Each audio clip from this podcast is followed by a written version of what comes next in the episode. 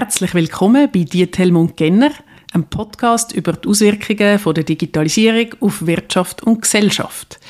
Heute reden wir über Artificial General Intelligence oder das, was man auch unter starker künstlicher Intelligenz versteht. Mein Name ist Sarah Genner und ich bin Expertin für Digitalthemen und New Work. Und ich bin Cornelia Diethelm, Expertin für digitale Ethik und Unternehmerin.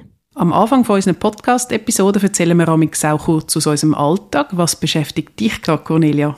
Ja, jetzt bin ich in ganz vielen verschiedenen Lehrgängen drinnen zum Dozieren über digitale Ethik. Das sind so halbtägige bis ganztägige Veranstaltungen. Und das ist natürlich immer sehr spannend, wie unterschiedliche Studierende auf die Themen reagieren. Also die einen sind dann vielleicht näher, die anderen äh, weniger. Und bin natürlich auch voll dran am Rekrutieren für meinen eigenen Studiengang, Digitale Ethik an der HWZ. Also von dem her ist jetzt im Moment gerade ein bisschen die Lehre im Fokus. Und was dominiert bei dir, Sarah?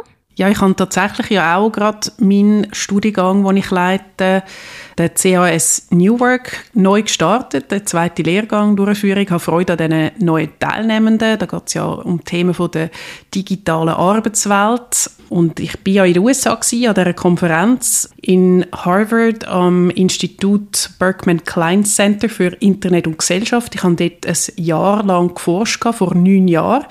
Und dort haben wir jetzt eine Zusammenkunft gehabt anlässlich vom 25-Jahr-Jubiläum, wo unter anderem auch das Thema künstliche Intelligenz groß im Fokus gestanden ist und eben auch in den USA ganz stark die Debatte zum Thema AGI dominiert, also eben Artificial General Intelligence, wo das heutige Thema auch ist. Und da möchten wir euch ein bisschen Einblick geben in die Debatte rund um eben, was ist das eigentlich? Was ist das für ein Ziel, eine künstliche Intelligenz zu schaffen, wo eben über das rausgeht, wo wir bis heute kennen, sondern wir haben ja den ganzen Hype um die generative KI, wo ganz viele von uns mitbekommen haben, ChatGPT und Cornelia hat sich jetzt da ja auch ein bisschen spezialisiert zu dem Thema. Du hast Kurs angeboten zu generativer KI.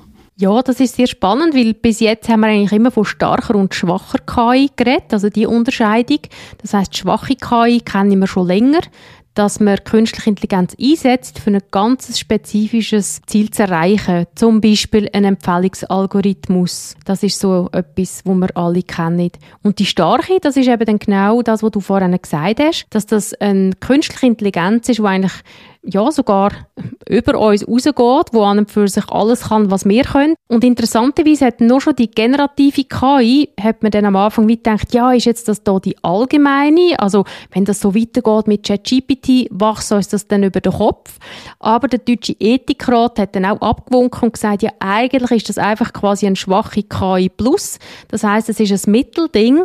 Es ist nicht mehr ein Algorithmus oder ein KI-Modell, das ganz eine spezifische Tätigkeit kann ausüben kann, sondern es ist halt ein Sprachmodell, das für verschiedene Funktionen kann eingesetzt werden kann.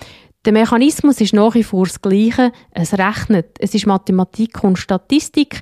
Und man ist ganz weit weg davon, einen Mensch zu ersetzen oder so gut zu sein wie ein Mensch.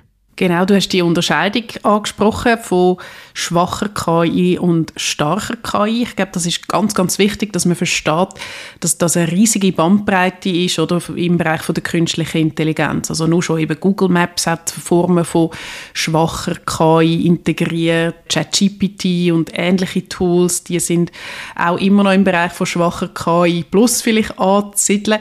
Aber eben schwache KI hat immer nur eine bestimmte Funktion, wo man dann kann sagen, ja, da ist jetzt vielleicht die gewissen Sachen durchaus ein Mensch überlegen. Und wenn man jetzt aber den Unterschied zu der starken KI oder eben auf Englisch Artificial General Intelligence nimmt, dann geht es wirklich darum, eigentlich den Mensch in seiner gesamten Intelligenz zu überflügeln, also maschinell so viel Intelligenz anzukriegen, dass man eigentlich als Mensch in jeglicher Hinsicht von der Maschine wird zurückgelassen werden und nicht nur im schnell einen intelligenten Text formulieren oder so, wie wir es jetzt von ChatGPT vorgeführt bekommen haben. Und in dem Zusammenhang redet man ja auch von der sogenannten Singularity. Das wäre der Moment, wo eben dann der Mensch überholt wird von Maschinen Singularity wäre der hypothetische Zeitpunkt in der Zukunft, wo künstliche Intelligenz die menschliche Intelligenz übertrifft. Es ist halt sehr eine umstrittene Vision, weil das ist eine techno-utopische Zukunft. Ich glaube, sie ist auch sehr stark von Science Fiction inspiriert. Man ist sehr auf Langfristigkeit fokussiert und äh, es kommt auch so aus dem Utilitarismus. Das heißt, es geht eigentlich darum, zu sagen, wir leben nachher in einer Welt, wo für möglichst viele Leute das Optimum bedeutet und das heißt aber auch, sie tun sich eigentlich ums Individuum. Was sind die aktuellen Bedürfnisse, was sind die aktuellen Probleme, die wir auf dieser Welt haben, tun sie gar nicht anschauen. Sie tun ja auch schon äh, eigentlich mit anderen Planeten tun sie rechnen. Also da sieht man schon, dass das sehr, sehr auch vom Science Fiction inspiriert ist und eben sehr, sehr technisch getrieben. Und ich glaube, wir sagen ja auch immer in dem Podcast, dass das sinnvolle Hilfsmittel sind, Werkzeuge. Sie können unser Leben ergänzen. Aber da dunkt mich jetzt bei dieser technischen Zukunft, dass eben sehr stark die technologischen Möglichkeiten im Vordergrund stehen. Ja, ich denke auch, dass es sich um utopische Visionen handelt, wo zwar faszinierend sind als Gedankenexperiment. Es gibt ja auch so eine Hochschule, oder, wo sich Singularity nennt, wo da ganz viel von diesen Techno-Utopisten auch äh, angegangen sind und sich da von Leuten wie Ray Kurzweil haben das erklären lassen, wo das eben anführt und wann der Moment eben wird kommen, wo eben da die Maschinen uns werden überflügeln. Ich persönlich, das hört man vielleicht auch raus, sehe das eher ein bisschen skeptisch. Künstliche Intelligenz ist längstens da, oder? Wir nutzen die oft schon täglich. Also häufig ist sie auch verpackt, die Tools, die wir nutzen, wo einfach gewisse Aspekte, oder? Mit maschinellem Lernen angereichert sind. Aber es ist ein riesiger, riesiger Schritt hin zu einer Artificial General Intelligence oder eben einer starken künstlichen Intelligenz, die dann in jeglicher Hinsicht den Mensch sollte überflügeln. Und ich nehme da manchmal auch den Howard Gardner, der hat einmal eine Theorie von der multiplen Intelligenzen propagiert und er zeigt, dass es da ganz, ganz verschiedene Aspekte gibt von menschlicher Intelligenz. Und dort geht es weit raus über eine mathematisch-logische Intelligenz, wo natürlich maschinelles Lernen äh, ein Mensch schon lange kann überlegen sein, aber es hat dort auch Fragen von sozialer Intelligenz oder interpersonaler Intelligenz, also sich selber und die eigenen Gefühle und Motive und Regungen verstehen, existenzielle Intelligenz, was darum geht, wirklich auch ein bisschen Sinnfragen und Lebensfragen zu behandeln, musikalische Intelligenz, räumliche Bewegungsintelligenz, also sind alles auch Faktoren, wo man könnte sagen, das gehört zu einer gesamthaften menschlichen Intelligenz und da glaube ich, da sind wir weit, weit davon entfernt, das können zu erreichen. Das zeigt eben auch sehr gut, was sie für ein Menschenbild haben, weil es tut sich ja dann eigentlich auch ein bisschen überlagern mit dem Transhumanismus. Auch das ist so ein bisschen eine Vision. Zum Beispiel ist Elon Musk Anhänger von dem Transhumanismus und viele andere, die auch an die Singularity glauben. Und dort ist die, Voraussetzung, also die Vorstellung die, dass man wie findet, der Mensch ist sehr anfällig für Fehler, er ist sehr fehlerhaft und er muss optimiert werden. Dass wir als Menschen sogar die Verpflichtung haben, uns aufzurüsten technologisch, dass wir den Fortschritt nutzen müssen, um besser zu werden das hat natürlich auch sehr einen problematischen Aspekt. Also es tut sehr viel menschliche Unterschiede auch ausschliessen. Es führt auch ein zu einer Nivellierung. Es führt dazu, dass man dann einfach weiß, das ist eigentlich der Standard und alles, was vom Standard abweicht, ist eigentlich fehlerhaft. Also sehr, sehr umstritten. Der Transhumanismus ist vor allem im angelsächsischen Raum verbreitet primär auch von Männern und es ist nach wie vor eine Nische. Aber was ich leider immer wieder feststelle, ist, dass es durch die Medienberichterstattung halt immer wieder auch vorkommt, obwohl sich das vielleicht die Medienschaffenden gar nicht bewusst sind. Also schaut man nur schon die Bildwelt an, oder? Von diesen humanoiden Robotern, die mit einem blauen Hintergrund sind, wo man wirklich muss Angst haben, jetzt kommen die.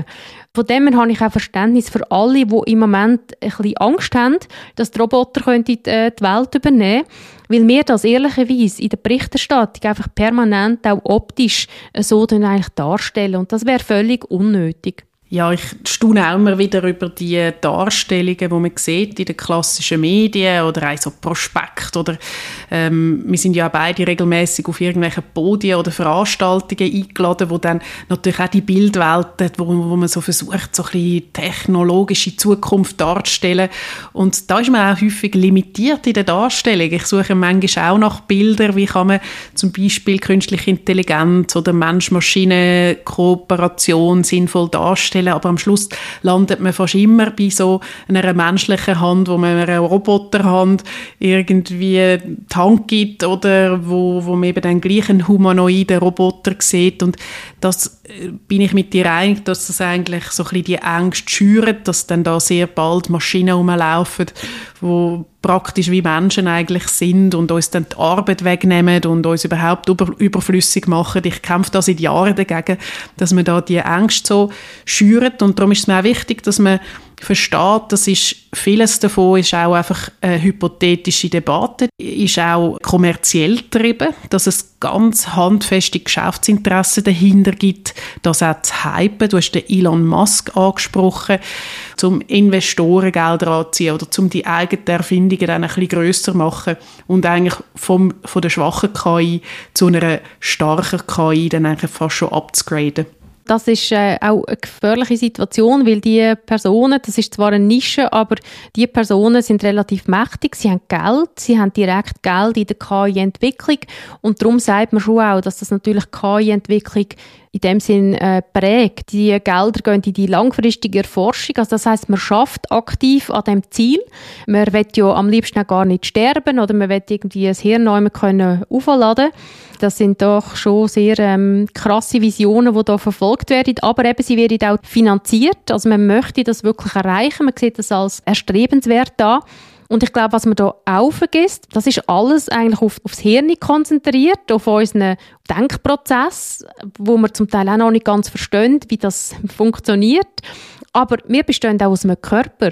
Und wenn wir uns zum Beispiel daran erinnern, oder, für was braucht man unseren Körper alles? Es ist nicht nur einfach Bewegung, sondern wenn wir jemanden tröstet, wenn wir mit jemandem wollen, etwas feiern dann kommt das eigentlich auch immer zum Ausdruck. Also der Körper ist ja Teil von uns. Das ist nicht einfach nur irgendein Gewand, so wie ein Roboter halt irgendwie in einer Blechbüchse steckt. Und nur schon das ist eine völlige Verkürzung, wenn man das Gefühl hat, dass man aufgrund von einer Software oder Hardware einen Mensch kann ersetzen in der Religion kommt dann vielleicht sogar noch die Frage von, von der Seele dazu. Das finde ich auch noch interessant. Ich bin da keine Spezialistin. Das äh, ist auch schon eine Diskussion im Zusammenhang mit ChatGPT, dass man zwischen merkt, in der Seelsorge, wenn man ChatGPT würde einsetzen, dann fehlt dort etwas, wo halt zum Beispiel in den Religionen sehr, sehr wichtig ist. Und eben auch das Bewusstsein, ist etwas hochkomplexes. Ich glaube, obwohl die Systeme wahnsinnig viel können und sicher auch weitere Entwicklungen machen, sie sind ja immer basierend auf dem, was wir geliefert haben. Es sind alles Daten von uns. Also selbst wenn man sagt, selbst äh, KI kann kreativ werden, was man vielleicht früher nicht gedacht hätte, Sie ist kreativ, weil sie aufbaut auf ganz viel Kreativität von Menschen. Sie wird mit Daten trainiert von Menschen, sie wird von Menschen trainiert. Also auch das, sie ist immer noch quasi wie in, einem gewissen Rahmen, wo sie nicht daraus raus kann. Eine KI steht nicht am Morgen auf und erfindet etwas Neues. Sie ist einfach sehr, sehr kräftig, von dem her sollte man sie nicht unterschätzen. Und sicher unter dem Aspekt vom Risikomanagement finde ich auch, dass man sich mit Optionen auseinandersetzen Wie gehen wir mit gewissen Gefahren um? Aber dass man aktiv an dem forscht, dass man das wünschenswert anschaut, ähm, also zu denen gehöre ich sicher nicht. Ich bin natürlich schon gespannt, wenn sie es jetzt wieder kriegen, eine Maschine zu bauen, die tatsächlich ein Bewusstsein hätte oder so etwas wie eine Seele. Fände ich natürlich interessant, aber ich glaube tatsächlich nicht daran, dass wir das noch werden erleben, weil ich nicht glaube, dass man so etwas wie ein menschliches Bewusstsein oder eben eine Seele kann nachbauen, überhaupt maschinell. Das sind eben Formen von Intelligenz, wo ich glaube, da sind wir eigentlich auf einem anderen Level als das, was technisch wird auch machbar sein in den nächsten Jahrzehnten. Und trotzdem als Technikfan ist man natürlich auch immer wieder überrascht, was dann da möglich ist. Also auch ChatGPT hätte ich vor 20 Jahren nicht für möglich gehalten und finde jetzt auch, dass das äh, schon durchaus ein interessantes und ein relevantes Tool ist und trotzdem natürlich auch von vielen massiv überschätzt wird, was es dann alles könne und wie gescheit dass das wirklich sagen, wenn es ja eigentlich tatsächlich nur Hochrechnungen sind vom jeweils nächsten Wort. Und vielleicht müssen wir uns auch immer wieder einfach eben den Intelligenzbegriff nochmal ein bisschen auf der Zunge zergehen lassen und fragen, was ist denn eigentlich Intelligenz? Ich habe es schon angedeutet, dass es da die Vorstellung gibt von diesen multiplen Intelligenzen und es gibt ja auch viele Leute, die gerade im KI-Bereich unterwegs sind, die sagen, künstliche Intelligenz ist sowieso der falsche Begriff. Wir sollten gescheiter von maschinellem Lernen reden und dann würden wir uns auch nicht so verlieren in dieser Diskussion um, was ist eigentlich eine überflügelnde maschinelle Intelligenz Intelligenz. Und ich denke, man kann vielleicht über die Intelligenz noch ein bisschen weitergehen und wirklich sagen, was macht der Mensch aus? Weil mir fällt das immer wieder auf, dass wir eigentlich sehr stark in den technologischen Möglichkeiten denken, fasziniert sind und durch das eigentlich der Mensch kontinuierlich unterschätzt. Ich glaube wirklich, wir haben viel mehr zu bieten und weil wir von der Technologie aus denken, ist uns das viel zu wenig bewusst, was, was wir eigentlich alles können, was wir alles können leisten Ich sehe das gleich wie du, dass wir uns daran erinnern was eigentlich der Mensch alles ausmacht. Und auch gerade Intuition ist ja so eine faszinierende Geschichte, oder, wo der Mensch eine Art mitbringt. Und ich glaube eigentlich macht uns als Mensch auch stark, dass wir eben technologische Möglichkeiten mit Intuition und unserem Wissen irgendwie können sinnvoll kombinieren und dass es gar nicht darum geht, den Mensch gegen die Maschine auszuspielen oder wer ist jetzt intelligenter und umso mehr ist glaube die Frage da, wo investieren wir unsere Ressourcen? Auch, oder? Als Gesellschaft oder auch, wo geben wir die Gelder an, wenn wir es jetzt wirklich vor allem investieren zum möglichsten Maschinenbau, wo ähm, so gut ist wie ein Mensch, ist das wirklich ein wünschbares Ziel oder? Fragen wir uns nicht gescheiter, wie können wir technologische Möglichkeiten sinnvoll einsetzen, um eigentlich ein gutes Leben haben oder Menschen mehr Möglichkeiten geben, um ein gutes Leben zu führen. Und ich glaube, das ist eher ein bisschen in unserem Sinn. Ich würde als Tipp auf jeden Fall mitbringen, zum zu sagen, schaut euch mal das Modell von Howard Gardner an, von dieser Theorie von der multiplen Intelligenzen. Wir werden so eine Grafik verlinken in den Show Notes, wo ihr eben seht, das ist eben viel, viel mehr die menschliche Intelligenz und das wird sehr schwierig, das nachzubauen, maschinell. Und was ist dein Tipp, Cornelia? Ich möchte euch motivieren, in die Bildwelt zu investieren. Das heißt auch jetzt, wo wir mit Bildgeneratoren sehr viele Bilder selber kreieren können, schaue ich hier, dass es ähm, schöne Bilder sind, dass es motivierende Bilder sind, dass künstliche Intelligenz den Platz einnimmt, wo sie effektiv hat oder wo wir ihr geben wollen. Und eben meistens sind es Hilfsmittel, sind es Instrumente. Also kommen weg von so stereotypischen Roboterbildern, die nur Angst machen. Wir sind dieser Entwicklung nicht ausgeliefert, sondern wir können sie und müssen sie gestalten. Danke vielmals, Cornelia. Ich möchte euch ganz herzlich danken fürs Zuhören, dass ihr wieder dabei sind. Wir freuen uns, dass wir euch zu unseren Hörerinnen und Hörern zählen und bis zum nächsten Mal.